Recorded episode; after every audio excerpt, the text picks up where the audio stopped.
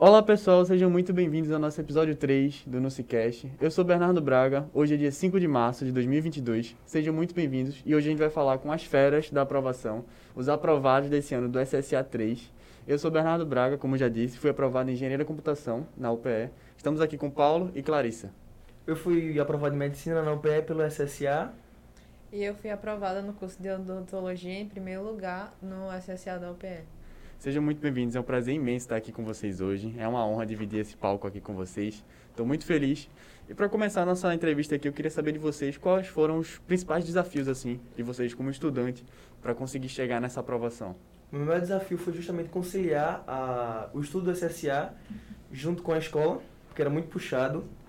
O ritmo da escola era muito puxado, além de que eu fazia alguns projetos, mas por hora eu conseguia estudar de manhã para o SSA, algumas vezes à tarde quando não tinha aula e também à noite.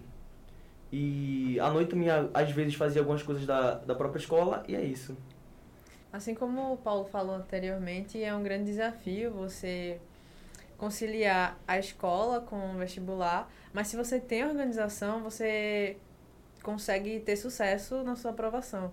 Então, eu é, usava a escola na parte da tarde como uma forma de revisão. E isso eu estudava na parte da manhã os assuntos do vestibular. Na parte da noite, eu revia alguns pontos e fazia alguns exercícios, que é um ponto fundamental também na preparação. Outro desafio é, que eu senti é a questão da comparação. É muito comum o tempo todo as pessoas estarem se comparando umas às outras, só que você tem o seu próprio tempo, você tem o seu próprio processo. Então é importante você também é, estar atento a isso. Perfeito. Eu, eu, também fiquei na mesma situação que Paulo, a gente estudou na, na mesma instituição. E a gente teve essa questão porque, como era uma instituição técnica, o IFPE, a gente não teve muito esse apoio para o SSA. Então, assim, Justamente. assim, foi fundamental ter o apoio do NUSI. Então, como é que o NUSI ajudou vocês nessa caminhada? Como é que o NUSI proporcionou esses momentos para aprovação para vocês? Bom, primeiro que eu estou aqui no NUSI desde 2019 foi, comecei no SSA1 presencial em 2020.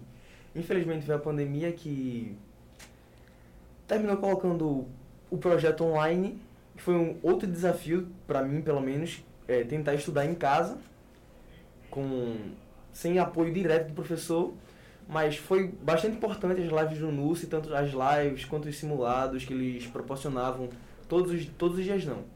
É, nas terças nas quartas, sextas e sábados. Foi muito importante. E agora no SSA 3 também fiz online, não, não quis vir para o presencial, fiz online e foi a mesma dinâmica de lives, segundas e quintas. Além de. E agora no SSA 3 justamente que teve a questão da redação. Foi muito importante para. Eu, eu tinha algumas dificuldades para elaborar uma redação. E a professora Gabriela, ela ajudou bastante nas correções e é isso. Eu tive muito auxílio do professor Antônio de matemática, sempre à disposição, assim como todos os outros professores do NUSI, sempre à disposição para sanar uma dúvida, para auxiliar ali numa questão. Professor Vitor Hugo também de português, sempre com a didática maravilhosa na sala de aula, que no SSA 1 fazia ditados, que posteriormente vão te ajudar não só na prova de gramática, do SSA3, mas também na redação, que a gramática e a ortografia é uma, um ponto da correção da redação do SSA3. Então, foi de suma importância, assim como todos os outros professores da casa, muito bem aplicados e de excelência. Não, o professor Michael Holanda também, sim, sensacional. Sim. A professora Estela Lorena com as aulas presenciais dela aqui de redação foi incrível. Danilo Cortiz, a gente tem uma equipe super preparada, assim. Então, assim. Professor Tiago. Professor Tiago, professor Matheus Rabelo de matemática. Então, realmente eu senti aqui no, no, na minha caminhada no NUSI que eles realmente prepararam um caminho para que eu pudesse andar. Eles me botaram na cara do gol para que eu pudesse marcar. Foi. Então, isso eu achei realmente sensacional. E agora eu queria saber uma pergunta mais pessoal de vocês: se vocês utilizaram algum método de estudo em específico que pode ajudar o pessoal de casa a seguirem e para auxiliar mesmo a, a conseguir realmente o, o sucesso. Bom, eu particularmente não gosto de método de estudo eu prefiro assistir a aula e escrever o que o professor está falando e depois ler alguma coisa sobre e em seguida fazer alguns exercícios, alguns exercícios de apostila, essas coisas assim, porque me ajudou bastante nessa questão da, da preparação, porque as questões da UPE são, pelo menos de algumas áreas, são bem difíceis, são bem complicadas de se trabalhar, que é totalmente diferente de um Enem, que o Enem você tem aquela contextualização e tudo mais, no SSA não, no SSA você tem que... É, muito conteudista, como alguns professores falam, e é justamente estudar questões, estudar por questões foi bastante importante para a minha aprovação. Como você falou, método de estudo, mas eu acho que cada estudante ele tem uma particularidade, então ele que tem que se avaliar e Sim, dizer esse ponto certeza. funciona para mim, esse ponto não funciona. Eu mesma eu comecei a perceber isso no SSA 1.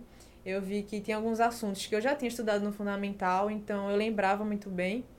E aí eu fazia só exercícios para fixar mesmo e ter aquela pegada de vestibular, que é questão, questão, questão e questão. Enquanto outros assuntos que eu nunca tinha visto antes, eu via teoria, escrevia, assim como Paulo falou, é um ponto muito importante para você fixar a matéria e depois fazer exercícios que não tem como você ser aprovado no curso que você sonha sem praticar. A prática, ela vai te levar à perfeição. É. Com certeza. Assim, falando um pouco por mim, eu utilizei bastante do método Pomodoro, que quem me apresentou foi até o professor Tiago, que consiste em você estudar uma carga de estudo de determinado tempo, você tem um descanso logo em seguida para realmente esvaziar sua cabeça, relaxar, pensar naquilo. Logo em seguida você vem com outra carga de estudos e fica nesse ritmo. Geralmente cinco vezes assim dá, é, é, é o recomendável. Mas logo em seguida, depois disso, eu tentava sempre fazer questões, como vocês bem falaram, mas porque as questões elas são essenciais assim para qualquer aprovação. Então, realmente é algo muito, muito importante. E é isso. Muito obrigado por vocês estarem aqui, por toparem tá, ter esse papo aqui comigo. Foi muito, muito, muito importante. Espero que o pessoal de casa tenha gostado. Qualquer dúvida, podem contar conosco. E é isso, pessoal. Esse foi o Nucicast, episódio número 3. É isso. Valeu!